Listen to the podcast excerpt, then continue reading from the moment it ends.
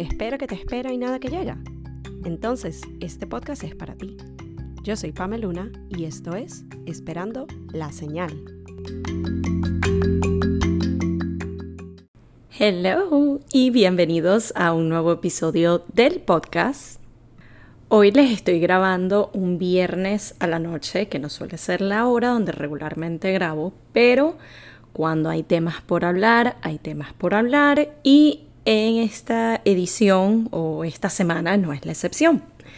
Eh, llevo ya varias semanas, de hecho, llenas de cosas maravillosas, cosas en las que he estado trabajando, como mis proyectos, y entre ellas retomé la famosa cursitis. Ahora, para aquellos que no han escuchado de este término y se preguntan qué es la cursitis, según la Real Academia de la Lengua Española, cursitis se refiere a dos puntos. Dícese de unas ganas interminables de tomar cuanto curso relacionado a temas de interés se le atraviese a uno en el camino. Obviamente el concepto y todo esto es un chiste, pero la idea detrás de esto es muy real. Se los digo yo que vengo experimentando la cursitis, por así decirlo, desde el 2020 a raíz de la pandemia. Por un lado, la cursitis se volvió el factor que reactivó viejos intereses y me permitió descubrir nuevas formas de ver mis pasiones y mis hobbies y también llegar donde estoy ahorita y a donde sigo yendo. La cursitis para mí ha sido algo beneficioso, sin embargo, como diría mi mamá, todo en exceso es malo. Y en mi caso llegó a un punto que literal me inscribí en toda masterclass, en todo bootcamp, en todo curso intensivo gratis que salía, a la par de aquellos en los que sí estaba 100% comprometida por conllevar una inversión monetaria. Y a ver, en cuanto a los cursos pagos, no me arrepiento literal de ninguno, porque me han permitido establecer las bases de mi yo actual, de mi negocio, de muchas cosas que estoy construyendo. Pero honestamente, más de la mitad de esos cursos y masterclasses y todas estas cositas gratis en las que me inscribí, todavía siguen en un correo en mi bandeja de entrada y sabrá Dios si alguna vez los hago. Toda esta cátedra de la cursitis viene porque con el curso que estoy haciendo actualmente, que ha sido y sigue siendo una experiencia maravillosa, se la súper recomiendo, me he dado cuenta de algo. Y es que la cursitis no solo sirve para llenar vacíos de tiempo libre que quizás pudiéramos estar destinando a otras cosas. No solo nos hace sentir productivos cuando a veces realmente no lo estamos haciendo tanto, pero adicional a todo esto, la cursitis puede estar escondiendo un factor muy importante que hasta recientemente yo estaba ignorando. Y es la constante búsqueda de validación. Y es en esto en lo que quiero ahondar el día de hoy. Cuando hablo de la validación en relación a la toma constante de cursos, yo estoy hablando de cómo a veces aún teniendo la experiencia, el conocimiento, incluso ya prestando los servicios de los que seguimos aprendiendo en estos cursos, aún así no nos sentimos suficientes, suficientemente preparados, suficientemente educados, suficientemente en general para hablar de ciertos temas, para hacer ciertas cosas relacionadas a nuestros intereses, nuestros hobbies, nuestros emprendimientos, nuestros negocios. Empecé a caer en cuenta de esto en una conversación que tuve recientemente con otra de mis amigas, creadoras de contenido, Oriana, que muchos de ustedes ya deben conocer, que también está tomando el mismo curso que yo. Y nos sentamos a hablar de todos los cursos en que nos hemos metido, los que completamos, los que no, el que hicimos justo antes de este que a su vez nos llevó al curso actual. Y las dos nos vimos en un momento y dijimos, ok, basta. Después de este toca un break de cursos porque, ajá. Y ojo, no fue con la intención de no aprender más, porque al igual que yo, ella también ama aprender y somos pro educación y que el aprendizaje es algo que nunca vas a perder, nadie te lo puede quitar Eso queda contigo siempre y ya queda de tu parte ver si lo aplicas o no y cómo hacerlo. El punto era que nos estábamos dando cuenta de que una parte de la razón por la cual tomamos tantos cursos era justamente para satisfacer esa idea de la suficiencia, de sentir que, ok, ahora sí, con este curso ahora sí estoy capacitada para brindar este servicio. O, ok, sí, ya con esta masterclass puedo empezar a hablar de este tema.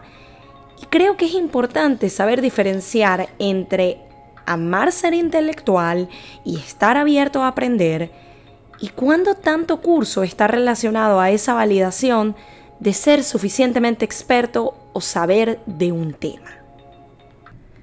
Por mi lado, algo que me ha pasado mucho es que al venir de un background súper lineal, de un campo que es la salud mental y que tiene una trayectoria un poco más rígida o quizás un poco más estructurada, donde te gradúas de la universidad y luego haces el posgrado y luego sacas tu licenciatura, que es justamente donde yo estoy, ya yo me licencié, yo ejerzo.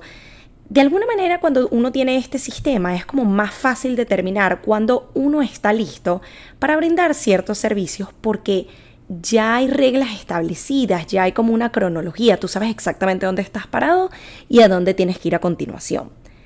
Pero cuando yo me veo desde una perspectiva de creadora de contenido, y a pesar de que en teoría ya yo tengo más de dos años aprendiendo concursos, practicando a través de aceptar intercambios con marcas, realizando colaboraciones pagas, teniendo mis propios clientes y mucho más, todavía existe ese síndrome del impostor y esa voz que cada tanto me hace cuestionarme y me termino haciendo preguntas como, ¿estoy lista para hacer esto?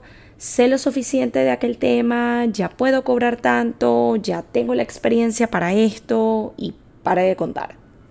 Y lo interesante es que justo en esta área más estructurada, más establecida, donde yo de alguna manera tengo con qué demostrar que tengo el conocimiento, que tengo la experiencia, que es en el campo de salud mental, recientemente tuve una conversación que me hizo darme cuenta que aún en ese ámbito existía un poco ese síndrome del impostor, existía un poco ese cuestionamiento y me hizo pensar, ok, si aún en este ámbito donde ya tengo con qué defenderme, por así decirlo, de que mira, sí, tengo mi licencia, trabajo, ya estudié, ya hice todo y todavía sigo teniendo dudas, ¿qué es realmente lo que uno necesita para poder sentirse suficientemente listo o suficiente en general?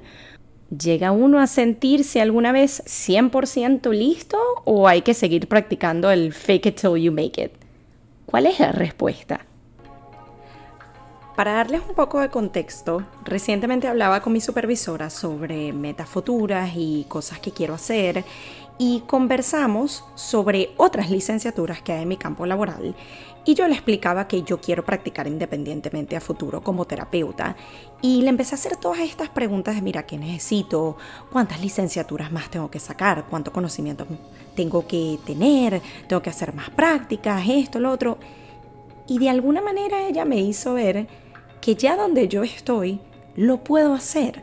Y que un factor determinante es cómo uno se mercadea cómo uno se vende, cómo uno se presenta a los demás. Y esto es precisamente lo que te dicen con el tema de las redes sociales también. Y es una señal que quiero dejarles el día de hoy.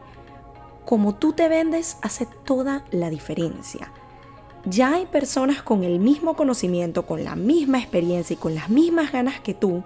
Y la única diferencia es el hecho de cómo ellos se están vendiendo, de cómo están mercadeando sus servicios. Y por otro lado, también hay personas con el doble de experiencia que tú, con el doble de conocimiento que tú, que no están ni cerca de donde tú estás justamente por no sentirse suficientemente preparados. Entonces, señal número uno, aprendamos a mercadearnos mejor, a vendernos mejor, a presentarnos mejor. Y esto está ligado con la señal número dos del día de hoy. Y esa segunda señal tiene que ver con creernos nuestro propio cuento. Tenemos que validarnos a nosotros primero, confiar en nuestro conocimiento, en todo el tiempo y el esfuerzo que hemos dedicado hasta ahora y cómo eso nos ha formado y nos permite estar donde estamos. Entender que mucho tiene que ver con la confianza que tengamos sobre nosotros mismos. Y es justo esa confianza lo que diferencia a un, entre comillas, experto o especialista sobre otro, porque quienes tienen confianza se atreven, hablan sin miedo y comunican lo que saben de la manera más humana y aceptan equivocarse y no se sienten por encima de los demás y entienden que no van a saber todo siempre. Y eso está bien pero confían, confían en sí mismos.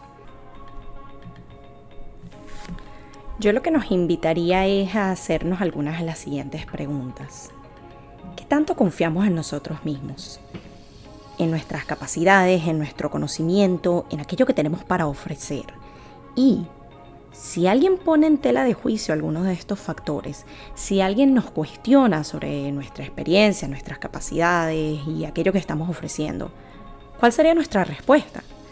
¿Nos sentiríamos lo suficientemente preparados para defendernos?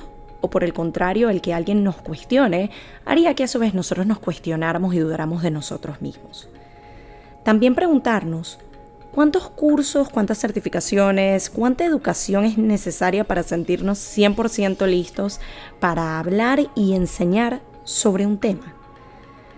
Yo siento que el hacernos estas preguntas nos permitiría llegar a la conclusión de que no vamos a tener todas las respuestas, de que no vamos a poder obtener todo el conocimiento que está allá afuera. Y eso está bien. El punto es atreverse, es dar ese paso, es lanzarnos al vacío y darnos cuenta de que somos suficientes y que ya desde donde estamos podemos empezar, podemos avanzar, podemos hablar de temas, podemos brindar servicios. Y eso a su vez nos va a permitir ir incrementando cada vez más la confianza en nosotros mismos y nos va a enseñar a validarnos versus esperar la validación de otros. Así que esta es la señal del día de hoy que espero les ayude tanto como me ha ayudado a mí en estos meses, en estas semanas, en estos días. Gracias nuevamente por escucharnos y nos vemos en una nueva edición de Esperando la Señal.